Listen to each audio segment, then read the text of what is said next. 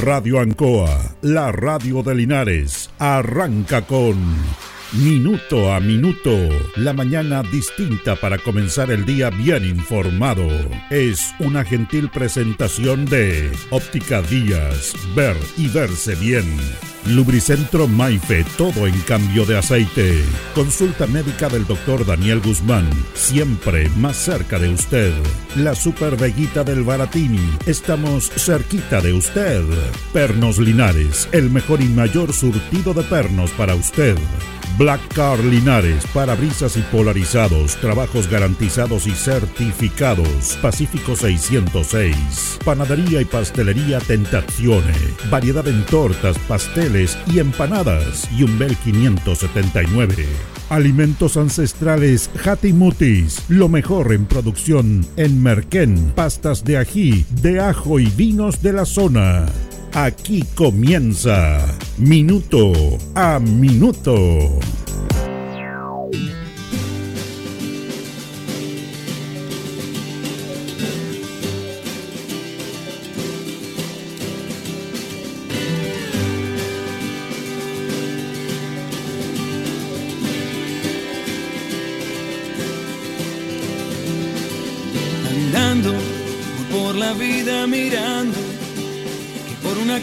Se puede aún morir de amor. Mire, vamos a hablar de un tema interesante porque no todo es malo la vida, no todo es malo la sociedad. Y hay noticias que se, que se pueden dar y que a veces no, no trascienden mucho en, en rigor a la política pública.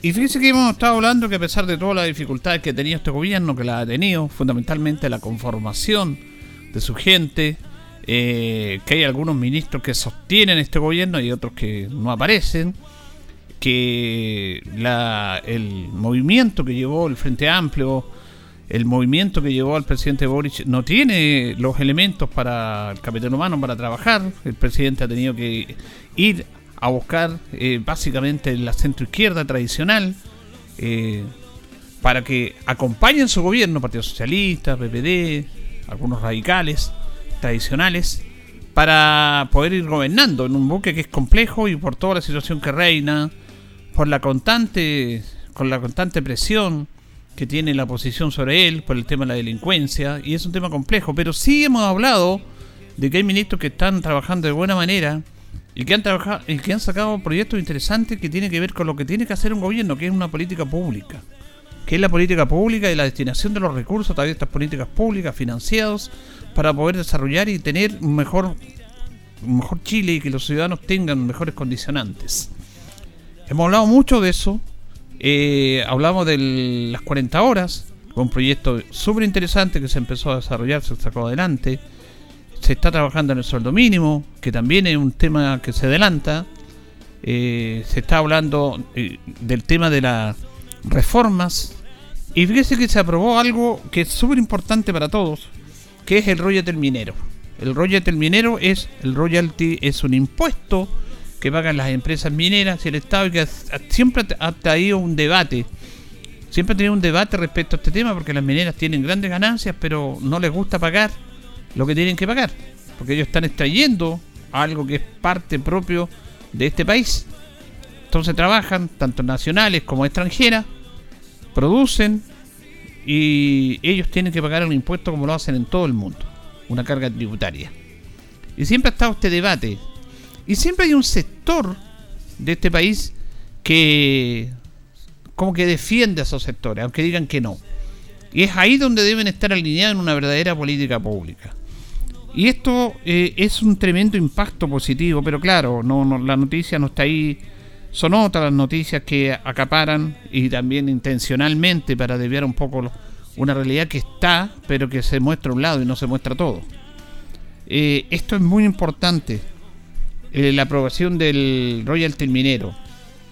Porque fíjese que se va a distribuir en todo Chile, eh, no va a ir al erario nacional, va al erario nacional, pero se va a distribuir en todo Chile, en las comunas, y en los gobiernos regionales y por supuesto en las comunas mineras que van a recibir una inyección súper importante de recursos. O sea, ¿dónde va a ir la plata del royalty minero? A usted, a los ciudadanos, no directamente al bolsillo, pero sí que le puede mejorar la calidad de vida a través de las políticas públicas que pueden desarrollar los gobiernos regionales y los gobiernos comunales, porque a veces en el nivel central se distribuye de, otra manera esto. Fíjese que hay una simulación de los recursos que podrían acceder tras la aprobación de este royalty minero. El impuesto a la gran minería quedó a un paso de convertirse en ley de la República luego de que la Cámara de Diputados despachara el proyecto con 101 votos a favor, 24 en contra y 3 abstenciones. El royalty minero busca mejorar la recaudación fiscal y distribuir de la forma más equitativa los recursos hacia las regiones. Se estima que dichas zonas van a recibir un tercio, 450 millones de dólares, de los 1.350 millones que recaudará este régimen en el proyecto. O sea, se estima que se van a recaudar por este royalty 1.350 millones de pesos, de los cuales 450 millones se van a distribuir entre los gobiernos regionales y los gobiernos comunales. En concreto, la ley crea tres fondos entre los cuales se reparten los montos.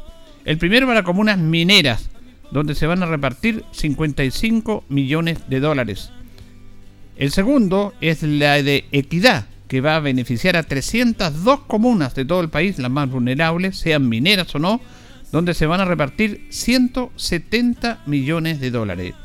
Y el otro fondo es del desarrollo, que va a beneficiar a todos los gobiernos regionales, entre quienes se van a repartir 225 millones de dólares. Ahí se van a repartir los 405 millones de dólares que es lo que se va a entregar a las regiones de los 1.350 millones que pretende recaudar, si que se va a recaudar en rigor montos más, montos menos, producto de este, de este royalty. Eh, varios alcaldes llegaron hasta el Congreso Nacional para pedir el respaldo al Parlamento sobre el proyecto, debido a que afirman que estos recursos serán una herramienta para mejorar la calidad de vida de las comunas, especialmente aquellas que dependen del Fondo Común Municipal y por otro lado, las mineras que enfrentan una serie de externalidades negativas producto de dicha actividad.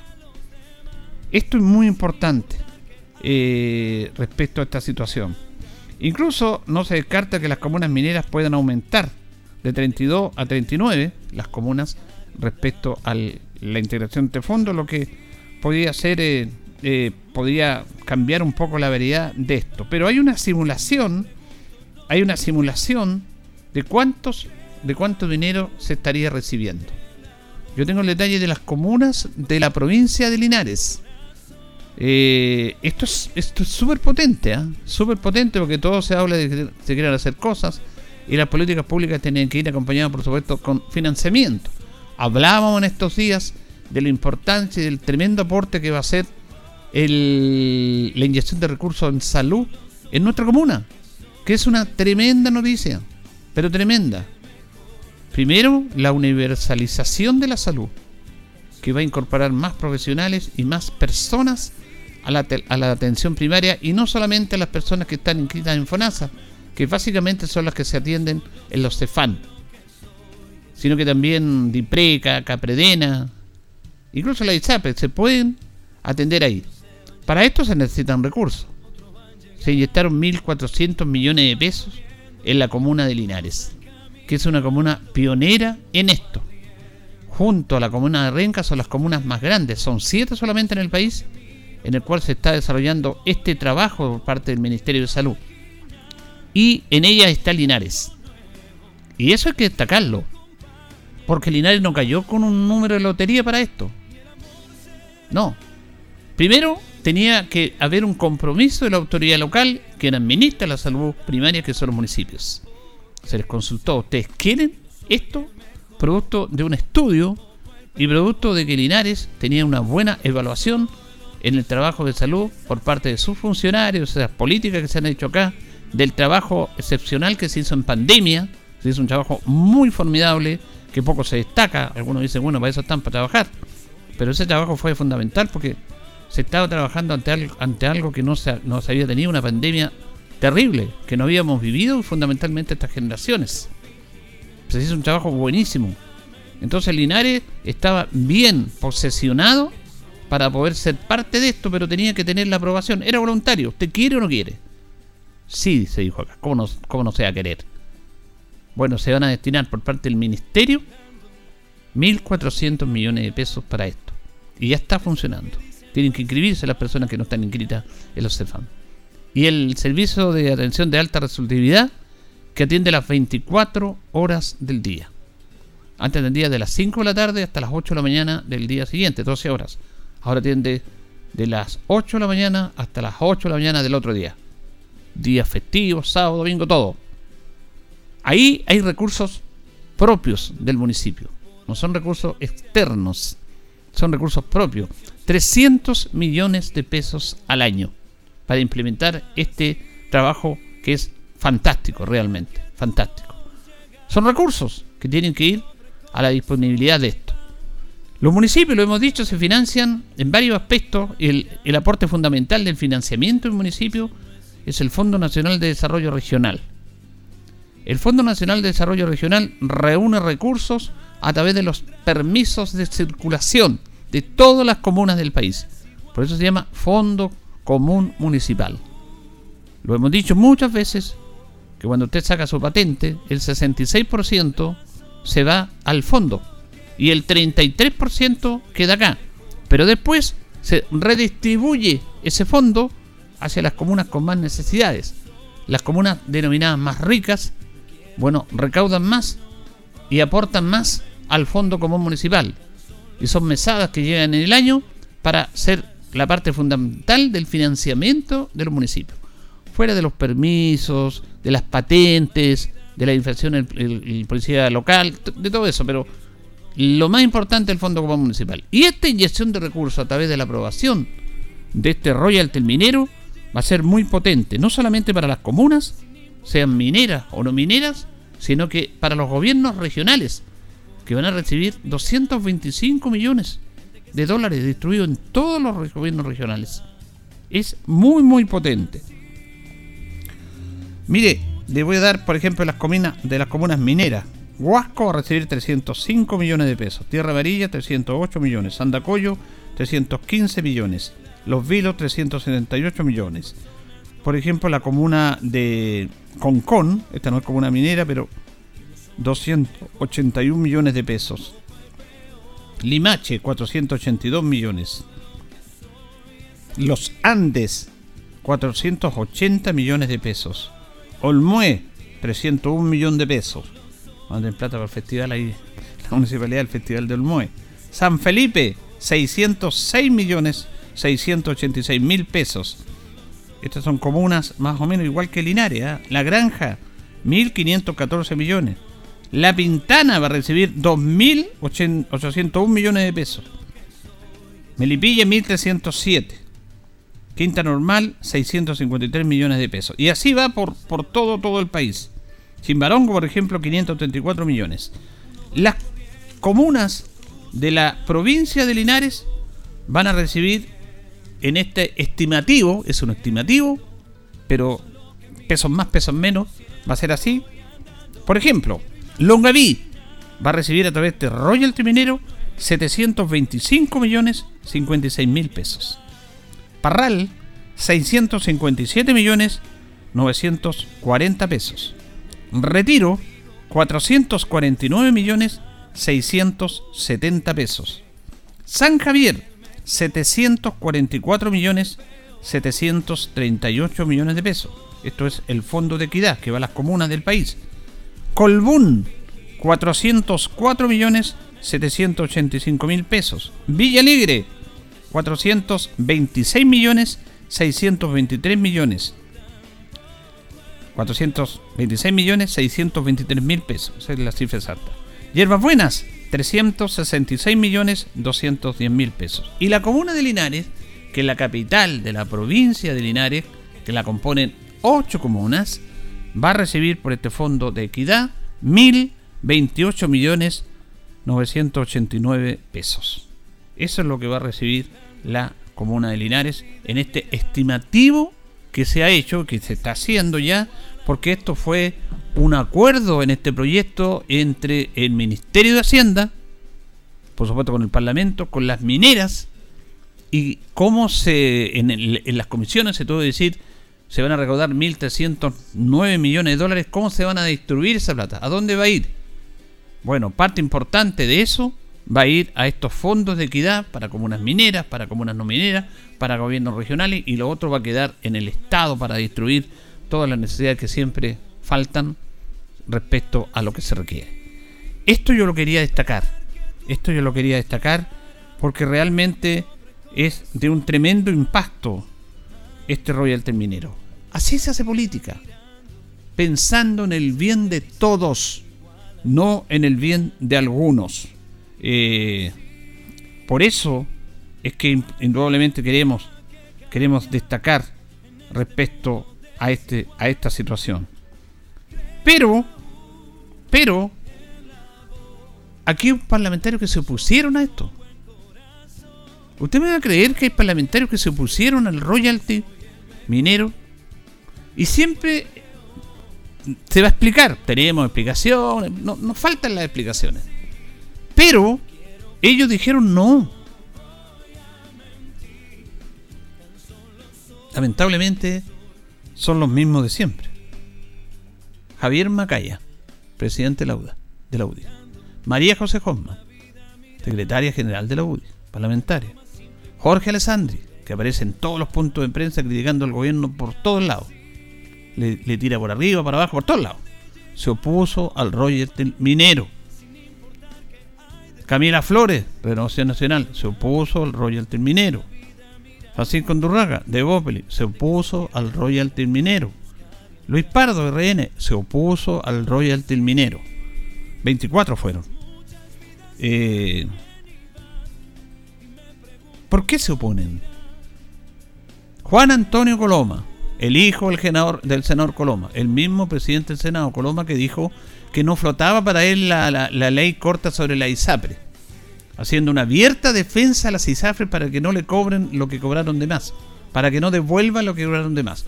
O sea, él sí está pensando en la ISAPRE. Pero su hijo, que es diputado, no está pensando en la gente. Está pensando en rechazar y rechazó este proyecto. Podrían los periodistas a nivel nacional que critican todo y que están en un sector muy alineado preguntarle a estos personajes por qué votaron en contra.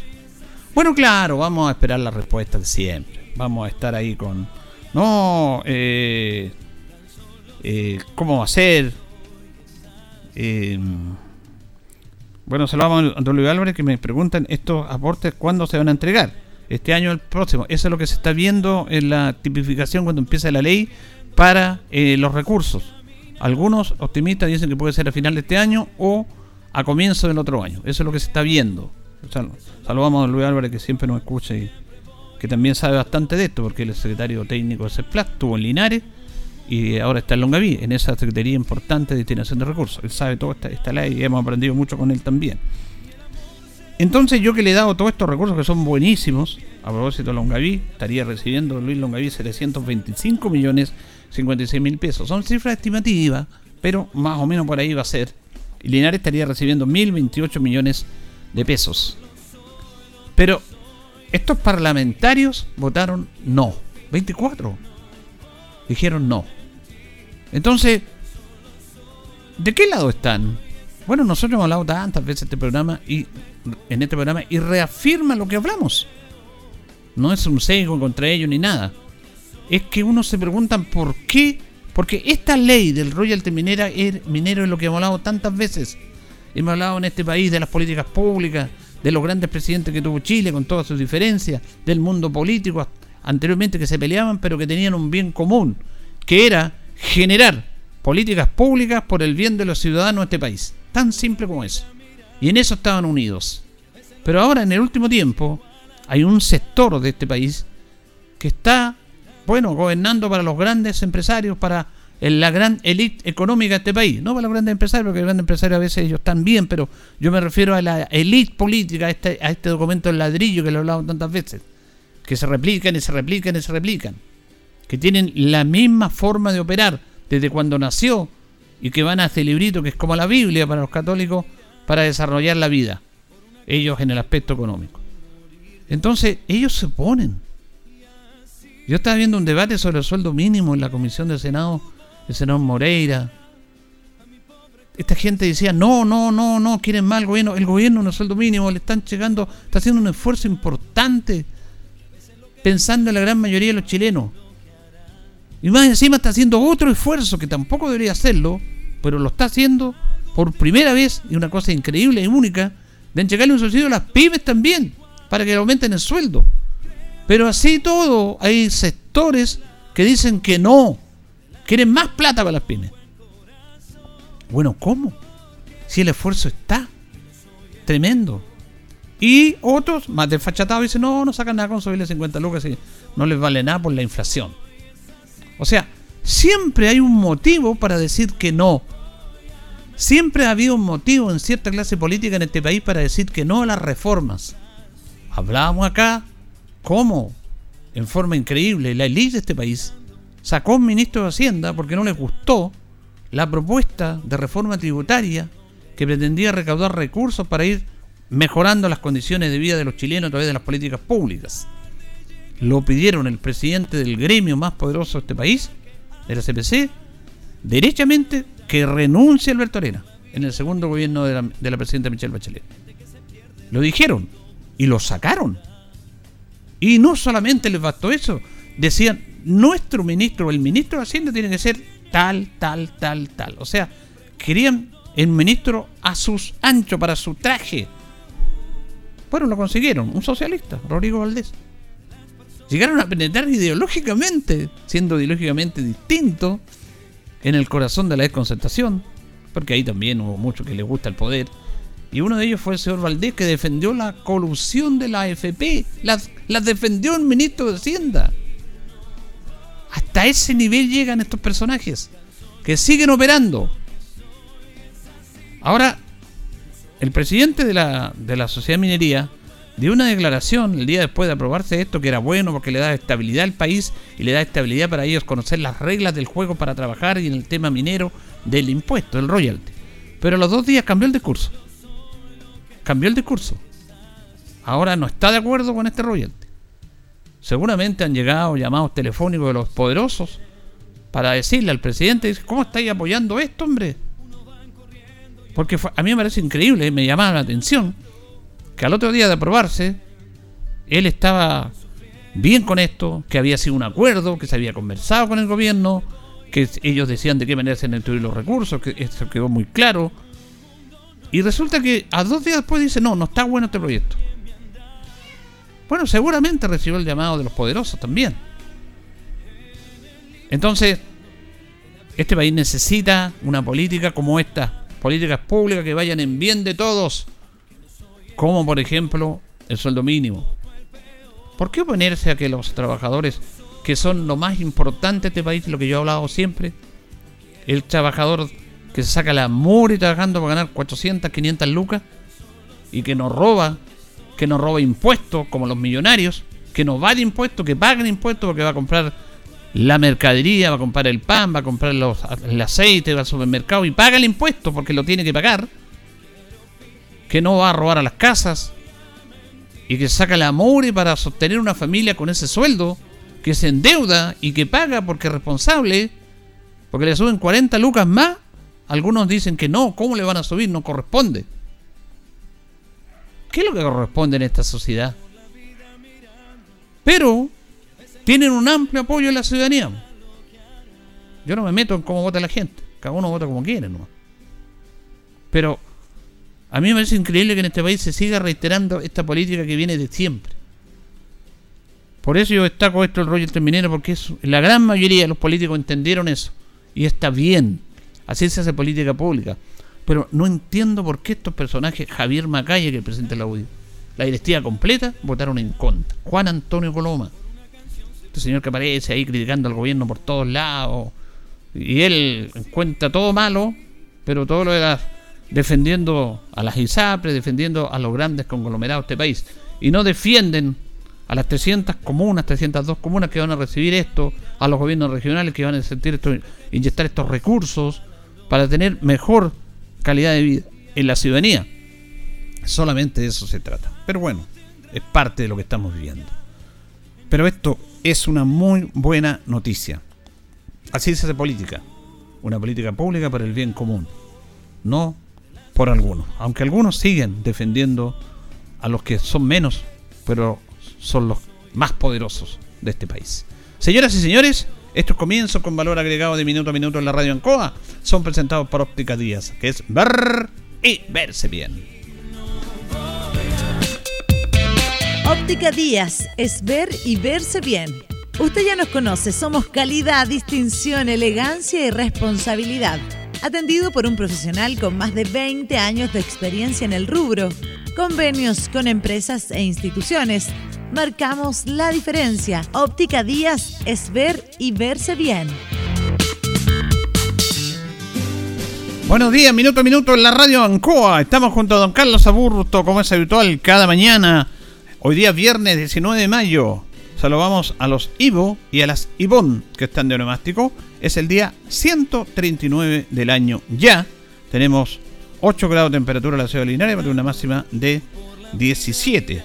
Nubosidad parcial, neblina, variando a cubierto, o puede que se despeje en la tarde, de acuerdo a lo que dice nuestro pronóstico. Pernos Linares, colocó los 648, el mejor y mayor sortido en perno y herramientas, tornería, perno de rueda para usted, la mejor atención y mejor precio nos presenta las efemérides de un día como hoy, 19 de mayo del año 1756, se nombran los primeros ocho catedráticos de la Universidad de San Felipe. 1858 se crea la Caja Nacional de Empleados Públicos. Su primer director fue Juan Navarrete Jara. 1869 en Chile se declara obligatoria la vacuna antivariólica en las escuelas del país. En el año 1873 Muere el filántropo industrial chileno Matías Cousiño, dueño de los terrenos carboníferos de Lota, construyó el Parque Cousiño, que ahora se llama Parque O'Higgins, que lo donó a la comunidad. Eso pasó un día como hoy, con nuestros buenos amigos de Pernos Linares en Colo Colo 648, el mejor y mayor sentido en pernos para usted. Vamos a la pausa con nuestros patrocinadores Carritos y seguimos. Estamos en Minuto a Minuto, en Radio Ancoa, la mejor manera de comenzar el día informado. La consulta médica del doctor Daniel Guzmán, siempre más cerca de usted.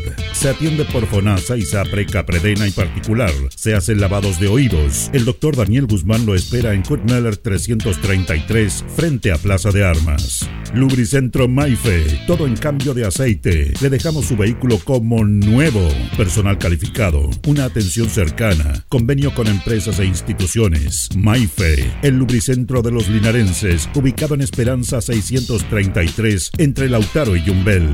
Panadería y pastelería Tentazione, Yumbel 579. La mejor calidad y variedad en tortas, pasteles, brazos de reina, el mejor pan y todo en empanadas. Tentazione, estamos para servirle. Yumbel 579. Black Car Linares, parabrisas y polarizado, trabajo garantizado y certificado, polarizado americano, puertas, lunetas, laterales, reparamos toda clase de parabrisas. Usted ya nos conoce, somos Black Card Linares. Estamos en Pacífico 606. Pernos Linares, colocó los 648, el mejor y mayor surtido en pernos, herramientas, tornillería, pernos de rueda, para vehículos, herramientas, marca Ford, SATA y Total. La mejor atención y el mejor precio. Recuerda que pernotecas hay muchas, pero Pernos Linares, uno solo.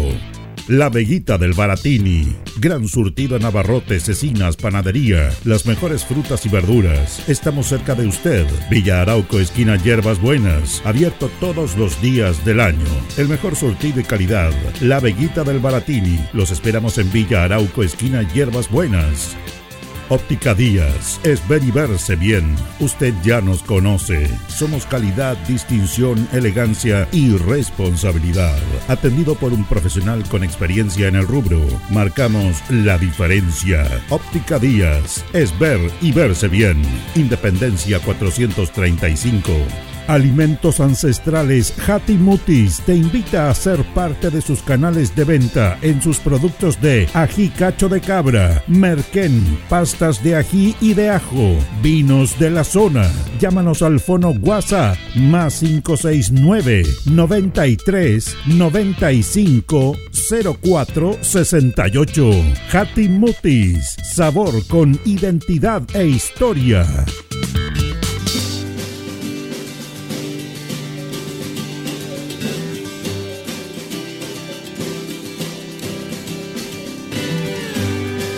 El concejal Cristian González lo invita a viajar por el tiempo. Historia, anécdotas, datos. Es una invitación del concejal Cristian González. Bueno, seguimos en este segmento recordando toda la historia de las elecciones en Chile. Mire, empezamos con los directores supremos, con los presidentes, con los electores que se contaban antes, y estamos llegando ya al año 2013. 2013, elección presidencial. Esto fue un domingo 17 de noviembre.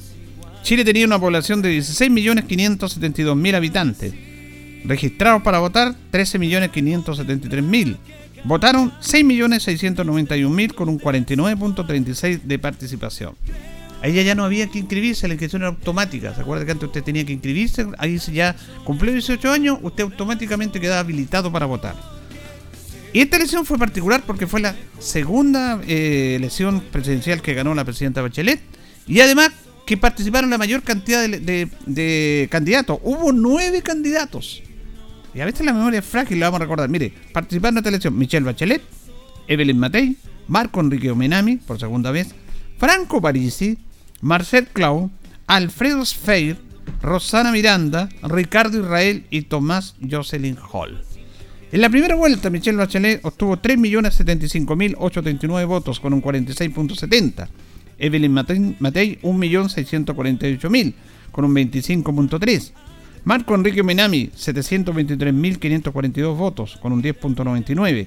Franco Parisi, 666.015 votos, 10.11. Marcel Clau, 185.072, con un 2.81. Alfredo Sfeir, 154.648, 2.35. Rosana Miranda, 81.873, con el 1.24.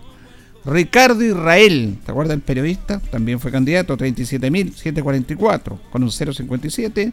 Y Tomás Jocelyn Hall, él era demócrata cristiano en ese tiempo, 12.594 votos con el 0.19. Por lo tanto, tuvieron que ir a una segunda vuelta porque no se obtuvo el 50% de los votos más uno en la primera vuelta. Y fueron Michelle Bachelet con Evelyn Matei. Michelle Bachelet obtuvo 3.470.055 votos con un 62.17 y Evelyn Matei 2.111.830 votos con un 37.83%. Ahí Michelle Bachelet, historia única en este país, volvió a ser presidenta. Una mujer, primera en la historia, y una mujer dos veces presidenta de este país. Esto pasó en el año 2013, aunque en rigor la elección fue el 15 de noviembre y el 10 de enero del otro año, del 14, 2014 fue la elección de Michelle Bachelet que tenía un periodo de cuatro años. ¿Se acuerda que hablábamos que eran seis? Primero empezó él con cuatro, con seis y ahora con cuatro años. Vamos a la pausa y retornamos que vamos a conversar acá en los estudios con el consejero regional Rodrigo Mosilla Gatica. Y el amor será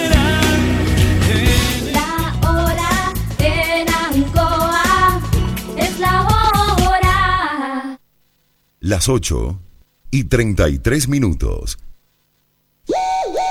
Fiesta Todos a Bordo en Casino Marina del Sol Chillán. Este sábado 20 de mayo, todos a bordo, junto a los DJs Tele y Talibán, en una entretenida fiesta en Marina Club Discotec a partir de las 23 horas. Prepárate para bailar al ritmo de la mejor música y pasar una velada entretenida en compañía de tus amigos. Todos a bordo. Sábado 20 de mayo, fiesta Todos a bordo en Marina Club Discotec, Casino Marina del Sol. Juntos, pura diversión. En CGE estamos comprometidos contigo. Si eres un paciente electrodependiente o tienes un familiar en esta condición, regístrate en www.cge.cl. Podrás acceder a los beneficios definidos en la ley y contar con una atención personalizada a través del número exclusivo 800-203-180. Recuerda el número 800-203-180 y no olvides registrarte en nuestra página. CGE, entregamos energía.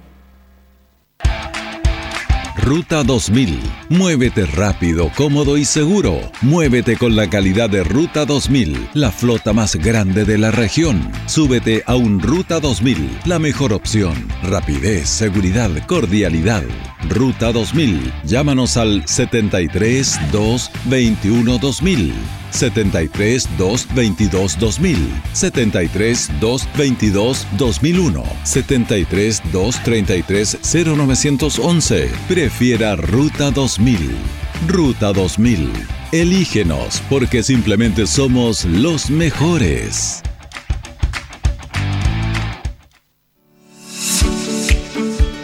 Somos el centro, la voz del Maule, medio de comunicación líder en información. Solicita tu periódico impreso todos los domingos en kioscos y cafeterías de la región. Búscanos en arroba elcentro.cl en Instagram y Facebook. Nuestra página web www.elcentro.cl arroba elcentro.cl en Twitter, El Centro TV en YouTube. Infórmate antes que todos y recibe en exclusiva el periódico digital suscribiéndote a través de www.elcentro.cl. La voz del Maule, el centro eres tú.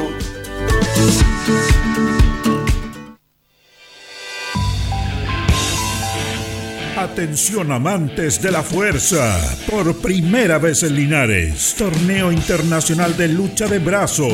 Seamos parte de la primera competición de esta disciplina que mezcla fuerza y destreza.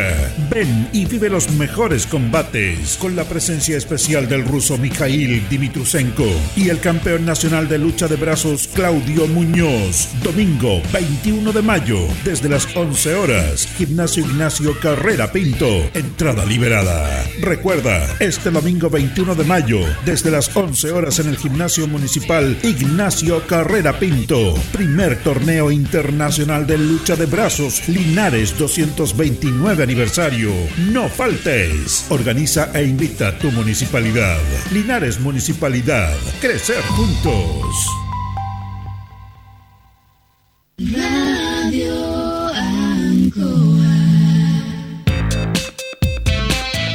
Estamos en Minuto a Minuto, en Radio Ancoa, la mejor manera de comenzar el día informado. La consulta médica del doctor Daniel Guzmán, siempre más cerca de usted. Se atiende por FONASA, ISAPRE, CAPREDENA y particular. Se hacen lavados de oídos. El doctor Daniel Guzmán lo espera en Kutmeller 333, frente a Plaza de Armas. Lubricentro Maife, todo en cambio de aceite. Le dejamos su vehículo como nuevo. Personal calificado, una atención cercana, convenio con empresas e instituciones. Maife, el lubricentro de los linarenses, ubicado en Esperanza 633, entre Lautaro y Yumbel.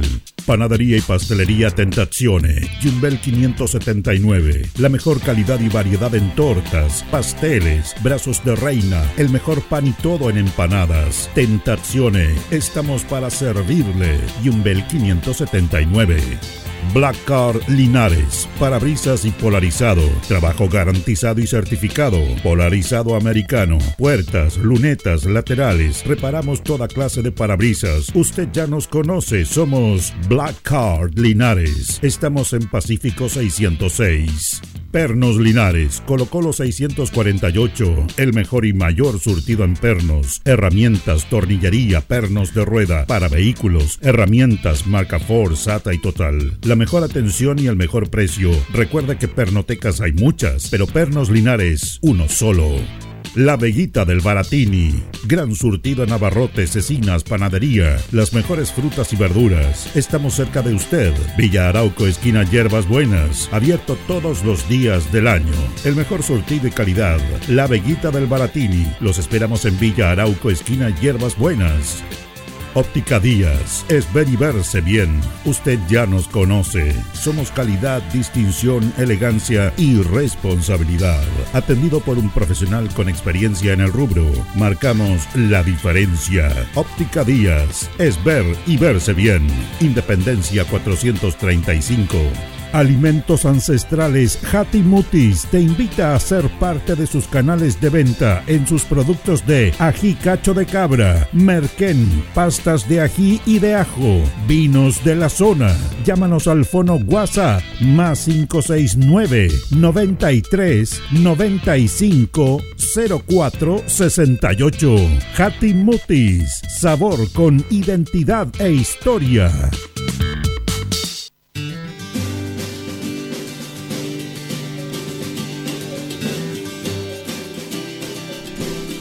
Bien, continuamos en minuto a minuto en la radio Ancoa. Nos separan 21 minutos de las 9 de la mañana. Saludamos al consejero regional del Partido Socialista, Rodrigo Mosilla Gatica, que lo tenemos en los estudios de Radio Ancoa. ¿Cómo está, don Rodrigo? Buenos días. Muy bien, don Julio. Buenos días. Gusto saludar a las auditoras y auditores de Ancoa en esta mañana un tanto fría de mayo. Otoñal. Otoñal, Ah, de acuerdo sí. al- al- a la estación. Y con mucha falta de agua, ¿no?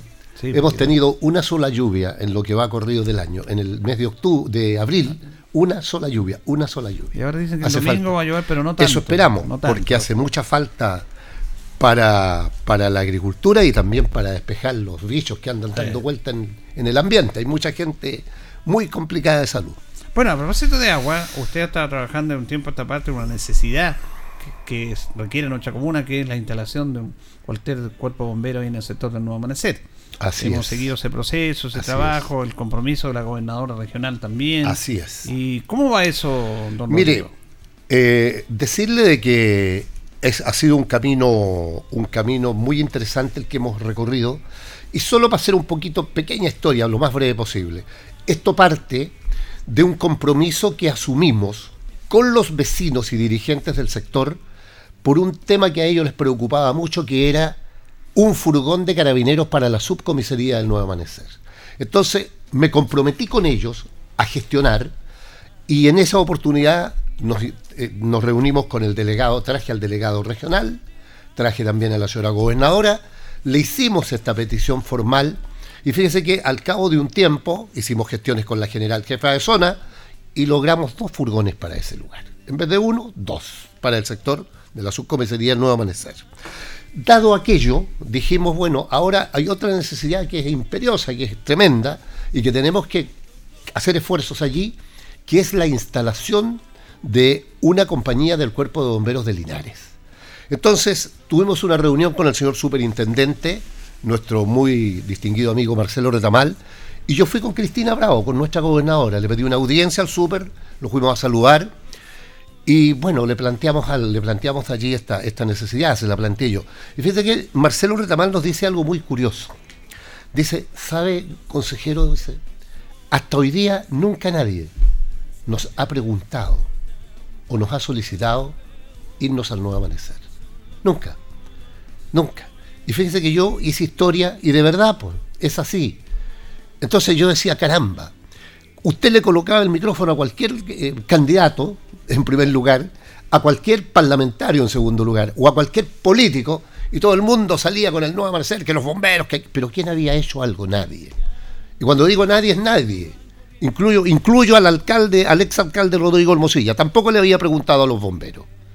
En ese tiempo eh, trabajamos el sector de la, de la tenencia, que hoy día es su comisaría, trabajamos otros temas y teníamos en proyecto bombero, pero yo después dejé de ser alcalde y buenas noches los pastores. Pero no había pasado nunca nada. Entonces yo dije, caramba, este es un tema interesante. Y fíjese que con fecha, yo por esto traje esta carpeta, don Julio, ¿no? Sí. Con fecha 11 de agosto, yo le envío una carta al superintendente, donde le pregunto yo, donde le digo si es factible concretar este proyecto de la instalación de- de- de- del cuerpo bombero del sector Nuevo Amanecer. Y si no hay nada, si es posible hacer un estudio. Dado que la primera, la compañía más cercana es la cuarta compañía que la tenemos aquí en Valentín de Telier con Arturo Prat. Le digo también, dado lo complejo que es el acceso, dice, aquí dice, y considerando además los accesos un tanto dificultosos para el ingreso al sector mencionado. Bueno, y ahí le pido yo, y le digo que este consejero y la gobernadora regional estamos disponibles. Si el día de mañana ellos dicen, mire, nos vamos a ir al nuevo amanecer, nosotros estamos disponibles para gestionar la construcción de un cuartel. El señor Marcelo Retamal, bueno, esta carta se la hago con copia a la gobernadora, usted puede ver aquí, con copia al delegado regional. Con fecha 30 de agosto de ese mismo año, yo le mandé el 11 con fecha 30, el señor superintendente, don Marcelo, tiene la gentileza y me responde. Y fíjese que me responde con un tremendo, mire, mire, mire el dossier de documentos. Me entrega todo el estudio y dice él que efectivamente dice, de acuerdo a los antecedentes presentados por la comandancia institucional, creemos necesario instalar un cuartel de bomberos que cubra el sector sur-oriente de Linares, tomando en cuenta que el terreno mínimo para las instalaciones debe ser de 2.000 metros cuadrados. ¿ya? Entonces él nos dice, mire, nos vamos, necesitamos un terreno. En ese contexto, yo le envío una carta al señor alcalde de la comuna de Linares, yo soy, yo trato de ser lo más ordenadito posible. ¿eh? Con fecha 18 de noviembre del 2022 le envío una carta al señor alcalde, don Mario Mesa Vázquez, ya no lo- al honorable Consejo Municipal. Ojo, una carta al alcalde y, y, y, y le subrayo la I, y al honorable Consejo Municipal. ¿Por qué le subrayo la I? Porque no es una carta dirigida al alcalde con copia al Consejo, no, sino que es y al honorable. ¿Para qué? Para que el secretario o secretaria municipal en la sesión posterior al recibo de esta carta, le imponga este documento en la carpeta a cada uno de los y las señoras concejales. Es decir, si el alcalde no la lee, habrá algún concejal que diga, mire, sabe que tengo una cartita aquí que mandó un caballero, ese caballero, don Rodrigo Mosilla mandó esta cartita, leámosla. Bueno, en esa carta dice, le coloco yo lo mismo, dice, el motivo de la presente para solicitar con profundo respeto, dice, pero con fuerte convicción que el municipio que usted tan dignamente dirige, junto al honorable Consejo Municipal, realice todas las gestiones con el propósito de obtener un terreno en el sector del Nuevo Amanecer que sea entregado al cuerpo bombero de nuestra ciudad. Le pido yo al señor alcalde que gestionen para... Y lo hago entusiasmado porque acuérdese usted que el municipio quería comprar el terreno Llanza. Sí. Entonces, con esa misma disposición, habrá que comprar el terreno para bomberos en el Nuevo Amanecer. Bueno, esta carta la mandé con fecha 18 de noviembre, que hasta la fecha no he tenido respuesta. Entonces, en la espera de esa respuesta, yo hago una segunda gestión y converso con nuestra gobernadora. Y le digo, señora gobernadora, ¿sabe qué? Fíjese que en el mientras tanto se pronuncia el municipio, ¿por qué nosotros no hacemos una gestión y vemos la posibilidad de adquirir nosotros un terreno? ¿Y por qué digo esto, don Julio y señora y señor que me escucha? Porque la ley ahora, ahora la ley faculta a los gobiernos regionales para comprar terrenos para comités de vivienda. Hoy día la ley faculta, y ya de hecho hemos comprado un par de terrenos para, la, para comités de vivienda de la región. Ya hemos comprado. No solamente el serbio, Exacto, exacto. Ahora los gobiernos regionales por ley pueden comprar terreno. Pero hay un parrafito abajo, en algún lugar por ahí, usted sabe la famosa letra chica, ¿no? que dice que también los gobiernos regionales pueden adquirir terrenos para proyectos de impacto regional. Y yo le dije, gobernadora, si el día de mañana tenemos un incendio de proporciones, sí que va a ser un impacto regional. Entonces apoyémonos en este artículo y digamos nosotros que estamos disponibles. La gobernadora me dice, consejero me dice, proceda. Y yo le digo al señor superintendente que nosotros también estamos en condiciones de poder adquirir un terreno para el sector Nuevo Amanecer. En, ese, en esa instancia, la señora gobernadora coloca dos profesionales que son jefes de división a disposición de poder trabajar el proyecto de adquisición del terreno, que son los señores eh, Jorge Fajardo y jefe de división y también don Nelson Salgado. Hay dos profesionales jefes de división que están disponibles. Con fecha 31 de marzo del 2023, yo le envío esta nota al señor superintendente del Cuerpo de Bomberos y le digo que junto con saludarlo, me permito recordar a usted que se encuentra pendiente la reunión con los señores jefes de división, señores Jorge Fajardo y Nelson Salgado. En el intertanto, hemos sabido, y creo, si no me equivoco, ojalá no me equivoque, la fecha, creo que el 10 de abril, en el Colegio de Profesores, se reunió un par de personas, dos personas que son dirigentes, miembros del directivo de la corporación esta de Sí, desarrollo, corporación de desarrollo local. de desarrollo local y le dijeron, mire gobernadora, sabe que en relación al tema de bomberos, nosotros como corporación podemos comprar el terreno. Entonces le decía yo que se... Esto fue un día lunes, si no me equivoco, 10 de abril a las 5 de la tarde en el Colegio de Profesores. Espero no equivocarme. Pero fecha más, fecha menos da lo mismo. Pero sí se le dijo a la gobernadora. Entonces nosotros dijimos que bueno, aleluya, aleluya, van a comprar el terreno, nosotros seguimos disponibles para construir. Porque sabe una cosa, alguien me preocupaba, pero ¿qué pasa? ¿O lo compra usted? No, si no importa. A propósito de este gatito que usted tiene aquí, no importa el color del gato, don Julio. Lo importante es que case ratones.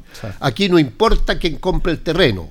Lo importante es que se compre lo más pronto posible y nosotros seguimos hoy día disponibles, absolutamente a disposición para poder construir el día mañana. Lo que no cabe duda es que es urgente. Es urgente que nuestros bomberos, respetados y reconocidos bomberos de Linares y de Chile, por cierto, se instalen cuanto antes en el sector Nuevo Amanecer. Porque tampoco es una cosa que pueda ocurrir en 15 días ni en un mes. No, no. este es un proceso largo. Bombero es una institución extremadamente responsable y a pesar de ser voluntarios son muy profesionales y ellos tienen que hacer una capacitación muy extensa de la gente porque además ellos quieren entre otras cosas lo que a mí me parece extraordinariamente positivo que sea gente del sector quienes integren esta futura compañía del cuerpo bombero o sea nosotros en nuestro barrio cuidamos nuestro barrio capacitado al 100% esa es la idea. Entonces hoy día vuelvo a decir aparece esta corporación de desarrollo municipal, que, se llama, que dice desarrollo local. de desarrollo local que ellos estarían disponibles. Ojalá en buena hora así sea, pero que sea pronto. Están haciendo las gestiones para porque como dice no es cualquier terreno. No, por tiene supuesto. tener dimensiones de pero indudable. y bomberos tiene que darle el visto bueno. Bomberos tiene que darle el visto bueno. Lo importante, terreno, no. lo importante es que se compre pronto para que se pueda construir. Y ahí estamos nosotros, el gobierno regional, con el compromiso de nuestra gobernadora Cristina Bravo y de este consejero regional, y sin duda alguna, el día que el proyecto sea presentado, los 20 consejeros lo van a respaldar sin ninguna duda, porque los grandes proyectos nos unen a todos los consejeros regionales. Pero que Bomberos tiene que irse al sector Nuevo Amanecer, no hay duda, y el compromiso de este consejero regional está al 100%. Bueno, eh, está claro eso y hemos seguido todo este proceso, como dice bien Rodrigo Hermosilla. Aquí está esta carpeta. y todo eso. Don Julio, esta carpeta. No, y sabemos que está haciendo la gestión en eso, no hay ninguna. Es que esta carpeta que traigo, además, se la voy a dejar en sus manos. Ah, ya, pues, para el respaldo. Como usted es un comunicador social que le gusta estar informado, ahí está la carpeta, desde la primera carta hasta la última carta enviada. Ahora, eh, han pasado algunas semanas, algunos días de las elecciones de consejeros y su sector eh, no le fue bien, eh, pero quería hablar sobre un tema porque se dividieron, eh, don Rodrigo. Y bueno, ahí el, Partido por la Democracia, la Democracia Cristiana, los regales fueron con la lista, no sacaron ningún consejero. Ustedes sacaron 17.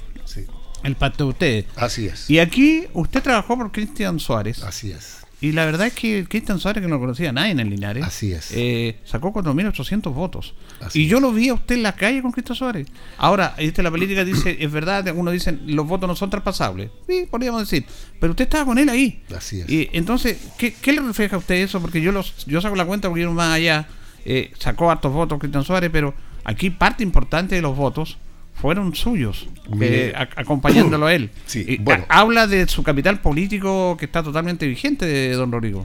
Bueno, lo primero que quisiera decir que la canción aquella que usted ha escuchado muchas veces, de parece que es de Julio Iglesias, no, estoy muy seguro, bueno, no soy muy campeón en eso.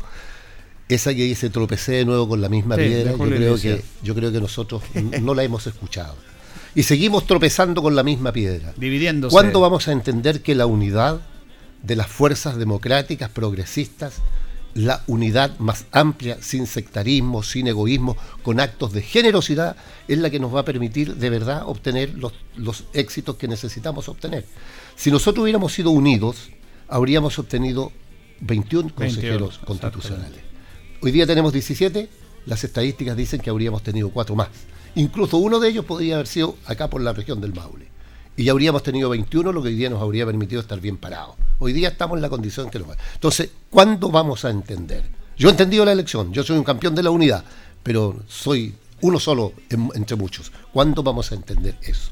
En segundo lugar, eh, señalar de que Cristian es una persona muy, eh, es una persona indudablemente muy, como le dijera yo, muy, muy alegre, muy dinámica, muy, muy, muy, muy, muy coloquial. Y él me dice, oye Rodrigo, me dice, saqué 800 votos en Linares. Pues, a ver, a ver, ¿cómo que 800, hombre? Le digo, sí, pues me dijo, por los otros 4.000 son tuyos. bueno, mira, la verdad de las cosas es que sí, los, eh, los votos no son traspasables, por cierto, pero hay algunos casos, en algunas circunstancias, que eso se puede producir. Y eso se puede producir cuando usted hace un trabajo extremadamente fino, fino, finito, finito, así. Cuando ya hizo la obra gruesa, después empieza con arena finita a, a estucar, ese trabajo hay que hacerlo. Y aquí hicimos un trabajo que casi fue de persona a persona. Y yo le dije a Cristian, Cristian le dije, tu pega en Linares, cuando conversamos antes de partir, tu pega en Linares no va a ser ir a conquistar votos. La pega que tenemos que hacer en Linares es que las personas que tan generosamente a mí me han apoyado a través del tiempo, ojalá que a ellas, un- una parte importante de esas personas, las podamos convencer para que voten por ti. Y vamos a salir a hacer ese trabajo.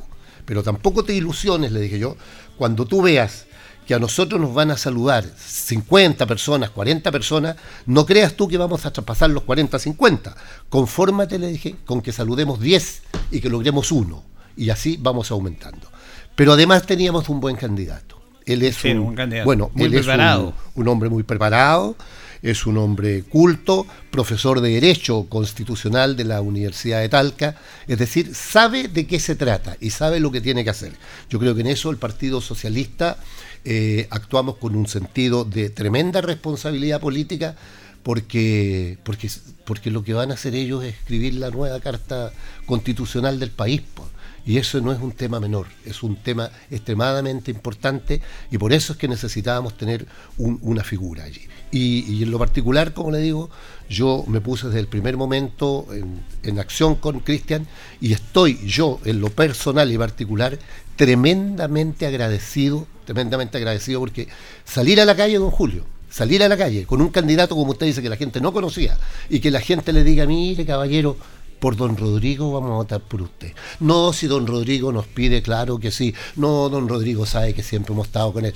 Sentir esas cosas que la gente, porque don Rodrigo se los pide, porque han votado por don Rodrigo, fueran a entregar su confianza, esa cosa para mí es impagable, impagable y tengo un tremendo agradecimiento, como si hubiera sido mi elección, de verdad. Muy agradecido de la gente porque es un voto más de confianza. Finalmente, en esa vigencia, en ese capital político que usted tiene, que viene en elecciones el próximo año, octubre de alcalde, autoridades locales, ¿se irá a unir su sector? Mire, eh, entiendo que viene un desafío tremendo, no, no en Linares, es un desafío nacional. Yo espero, yo espero que alguna vez, alguna vez, de verdad, alguna vez, aprendamos de las lecciones históricas. De las lecciones históricas en el contexto nacional y de lo que recién viene pasando. Pues imagínense aquí, aquí tenemos tres, cuatro que se nos fueron por el lado y estos son los resultados. Entendamos, yo espero que de verdad entendamos de una vez que tenemos que enfrentar todos los procesos que vienen en la unidad más amplia de las fuerzas progresistas, con las mejores cartas probadas para poder lograr el propósito que es tener la conducción el día de mañana de los gobiernos locales y pensar en gobiernos locales donde todos de alguna manera podemos contribuir. O sea, la política necesita actos de generosidad. Si nosotros nuestro sector no lo entiende y no lo entienden quienes tienen que entenderlo, porque digámoslo con franqueza, aquí está la responsabilidad, en primer lugar, responsabilidad del gobierno.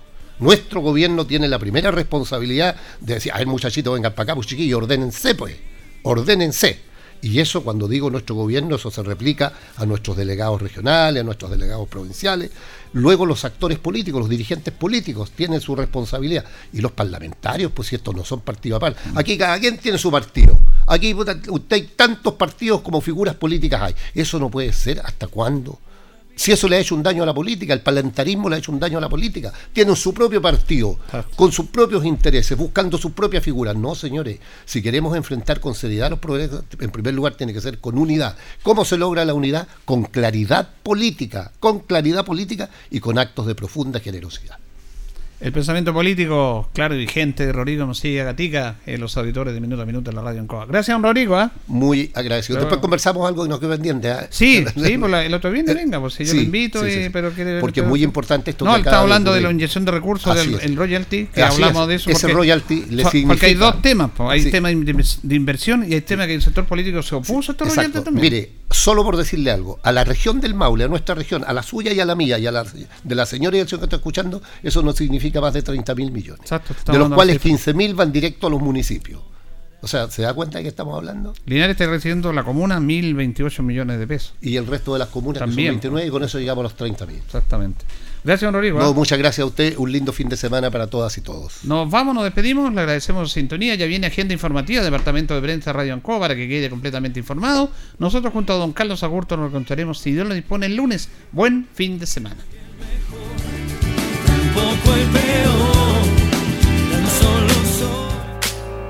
Radio Ancoa 95.7 presentó Minuto a Minuto, noticias, comentarios, entrevistas y todo lo que a usted le interesa saber. Minuto a Minuto, gracias por su atención. Las opiniones vertidas en este programa son de exclusiva responsabilidad de quienes las emiten y no representan necesariamente el pensamiento de Radio Ancoa de Linares.